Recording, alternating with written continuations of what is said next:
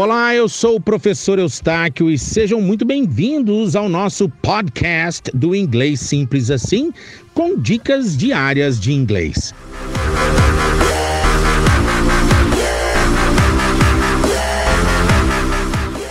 Nessa aula, você vai aprender a pronunciar um conjuntinho de palavras que terminam em EY.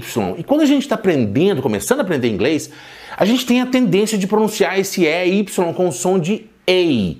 Mas nessas palavrinhas que terminam em EY, mas a tônica não é na última sílaba, o som não é EI, o som é I. Então vamos praticar?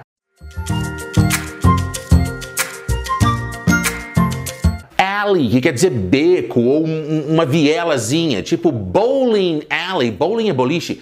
Bowling alley é aquele corredorzinho que a gente joga a bola para derrubar os pinos do boliche valley. A palavra vale em inglês. Valley, valley, não é valley, é valley, valley. Jornada, journey, journey. Advogado, quer dizer, uma outra palavra para advogado, porque tem lawyer, que é advogado, e tem attorney, attorney. A ave peru ou país Turquia, quando é escrito com T maiúsculo. Turquia com T minúsculo é a ave peru.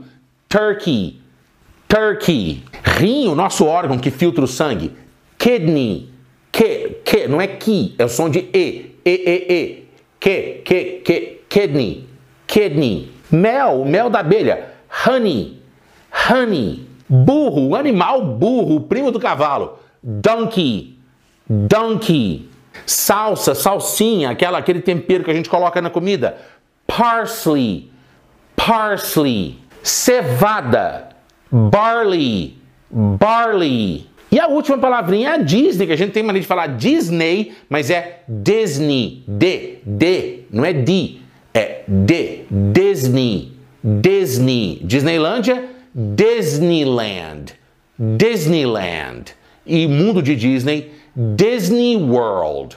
Disney World. Agora, quando a palavra termina em EY e a tônica é nesse EY, o som é EI. O verbo obedecer, obey, obey. O verbo pesquisar, fazer uma enquete, fazer um levantamento, uma pesquisa, to survey, survey. Se bem que o substantivo pesquisa, levantamento, a tônica é no sir, mas mesmo assim o EY no final continua com o som de E, quer ver? Survey, survey.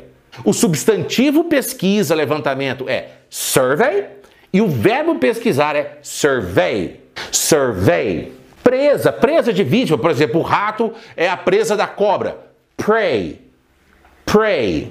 A cor cinza, gray, gray. Se bem que cinza tem duas grafias corretas. Você pode escrever cinza com A também no lugar do E. Gray, as duas, seja com E ou com A, o som da palavra cinza é gray. Um som só, uma pronúncia só. Gray. O pronome eles ou elas, they, they. They. Agora, essa palavrinha exceção. A palavra-chave em inglês ela é monossílaba, portanto ela é oxítono, né? Quer dizer, a única sílaba tem que ser a tônica, tem que ser a forte, mas a pronúncia não é key, e sim key. Como é que pronuncia chave? Treina comigo.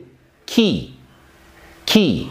Ufa, espero que você tenha gostado dessa liçãozinha. Um grande abraço. Eustáquio Pereira, Fluency Coach.